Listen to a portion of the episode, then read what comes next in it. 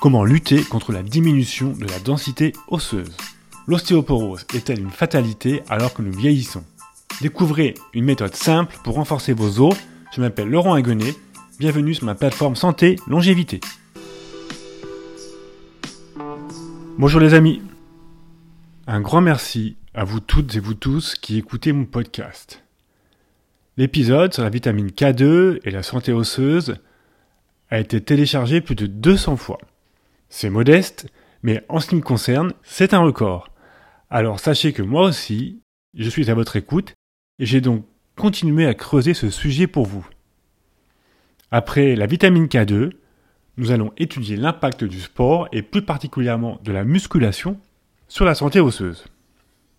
Et j'ai envie de dire, cela tombe très bien, car cet épisode de mon podcast est sponsorisé par la société Instar.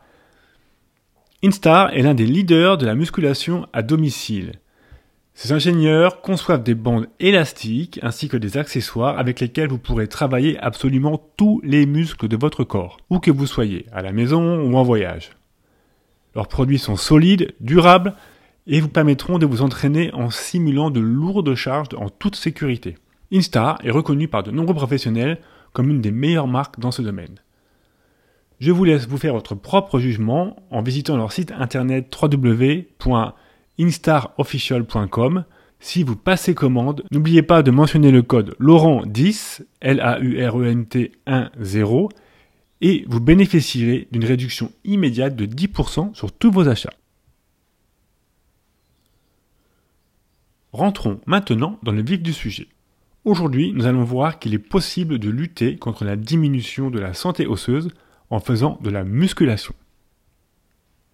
La solidité de nos os est un des paramètres clés pour nous maintenir en bonne santé lorsque nous prenons de l'âge. Après la naissance, notre densité osseuse augmente jusqu'à nos 30 ans, et c'est à ce moment que le maximum est atteint, le pic de notre densité osseuse. Puis commence une lente décroissance qui va s'accélérer au passage de la quarantaine, et plus particulièrement pour les femmes après la ménopause. Passé les 70-80 ans, notre densité osseuse est en général revenue au niveau de notre naissance.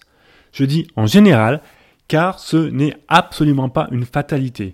En ce qui me concerne, la dernière fois que j'ai vérifié ma densité osseuse à l'âge de 44 ans, les mesures par ultrason ont montré que ma densité osseuse était 6% plus élevée qu'un adulte de 30 ans et 20% plus élevée que les hommes de mon groupe d'âge.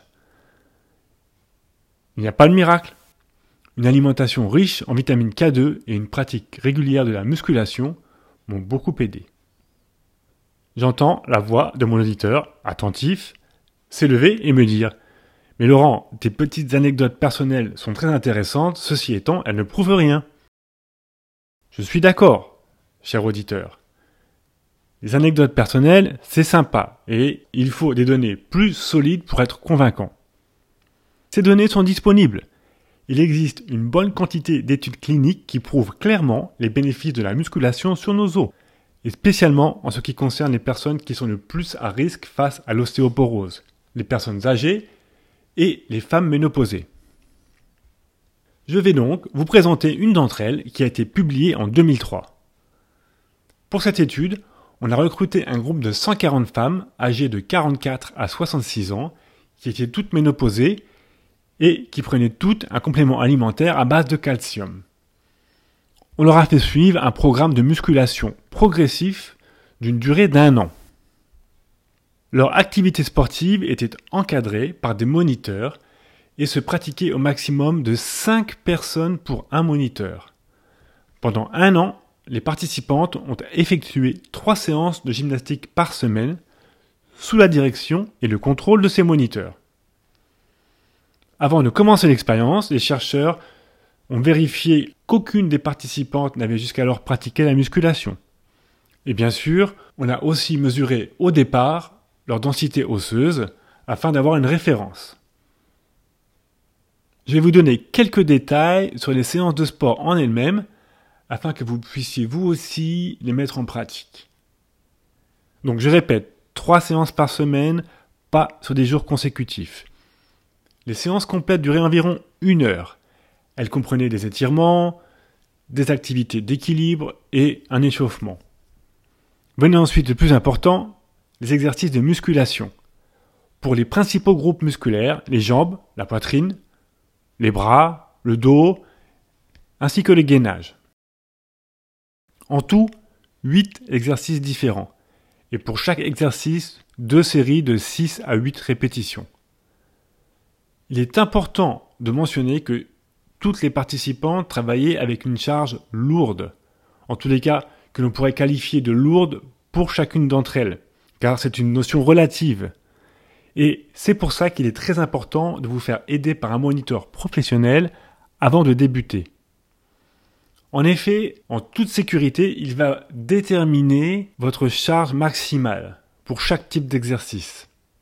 Puis, lors de vos séances hebdomadaires, il vous apprendra à faire des séries d'exercices qui utiliseront 70 à 80% de votre charge maximale. Il vous faut bien comprendre que c'est la sollicitation mécanique de vos os liée à cette charge qui va améliorer leur structure et augmenter leur densité. Donc cela ne fonctionnera pas si l'exercice est trop facile. Mais bien sûr, vous ne devez pas aller au-delà de vos limites afin d'éliminer le risque de blessure. Certaines séances comprenaient aussi d'autres moyens de sollicitation mécanique des os.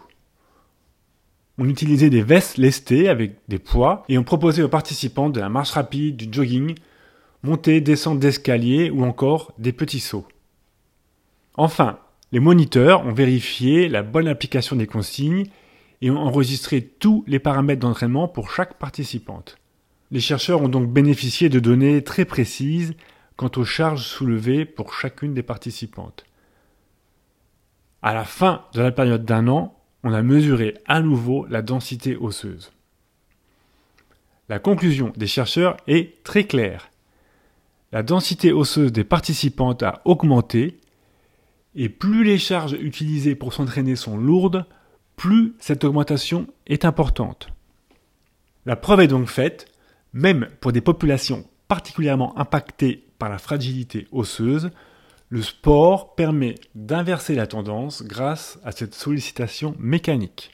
Cela vient en complément de la partie assimilation des minéraux, du calcium, et pour cette partie, je vous invite chaleureusement à écouter mon podcast sur les bienfaits de la vitamine K2. En France, mes amis, on dénombre chaque année environ 70 000 fractures de la hanche et plus de 50 000 fractures du col du fémur, avec pour conséquence une perte importante de la mobilité et une mortalité augmentée après la fracture. Encore une fois, ce n'est pas une fatalité, vous pouvez agir chaque jour et chaque semaine pour changer cette évolution, et même pour l'inverser. Je vous rappelle enfin que les élastiques sont un moyen sûr et efficace pour s'entraîner en musculation à la maison et de manière progressive. Si vous voulez profiter de 10% de réduction immédiate sur toute la gamme Instar, rendez-vous sur leur site internet. Je vous rappelle le coupon Laurent10 afin de bénéficier de ces 10%. C'est ma petite contribution à votre santé osseuse. Voilà, voilà. C'est tout pour aujourd'hui.